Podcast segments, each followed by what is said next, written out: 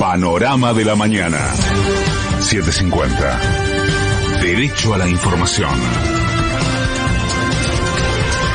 La hora 6, un minuto. En Buenos Aires la temperatura es de 21 grados una décima. El cielo está ligeramente nublado. Humedad 73%.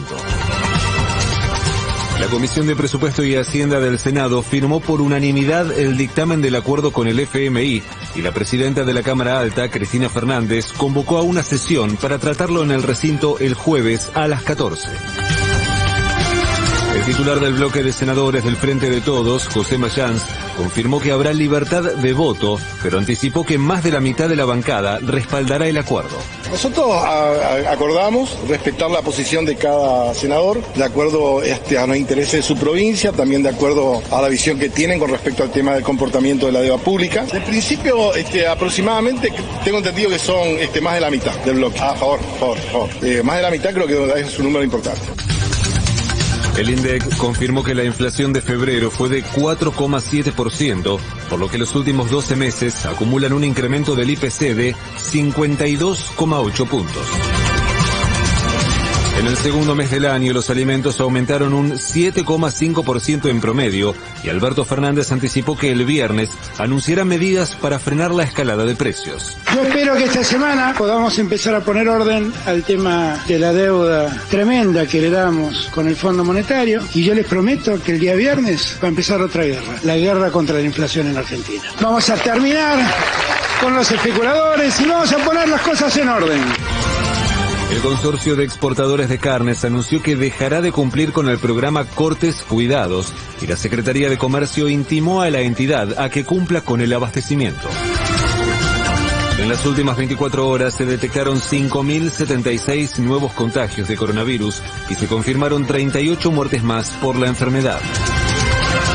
El gobierno acordó un 41% de aumento salarial para los gremios docentes y no docentes de las universidades nacionales. De afuera. Durante la madrugada se registraron bombardeos rusos sobre la zona centro y este de Kiev y la alcaldía de la ciudad dispuso un toque de queda. Naciones Unidas advirtió que si la guerra se prolonga, Ucrania podría perder los progresos económicos de los últimos 18 años y la pobreza alcanzaría el 90% de la población. Delegaciones de Ucrania y de Rusia retomarán la ronda de conversaciones que iniciaron ayer. Pelota. En su debut en la Copa Argentina, Arsenal fue eliminado por Chaco Forever en una definición por penales y hoy a las 20 será el turno de Talleres de Córdoba que enfrentará a Atlético Güemes. Desde las 19 y 15, Estudiantes recibirá a, Everton de Chile por la clasificación a la Copa Libertadores y con y le alcanzará con un empate para conseguir su plaza.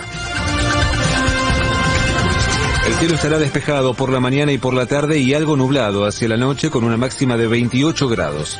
En este momento en Buenos Aires la temperatura es de 21 grados una décima. El cielo está ligeramente nublado, humedad 73%. Federico Martín. Panorama de la mañana. 750. Derecho a la información. 463 días. Pepín Rodríguez Simón. Prófugo. 2251 días. Milagro Sala. Presa política. AM750. Objetivos. Pero no imparciales. Lo mejor de la 750 ahora también en Spotify.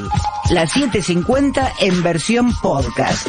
Para que la escuches cuando quieras. 750. Lo mejor.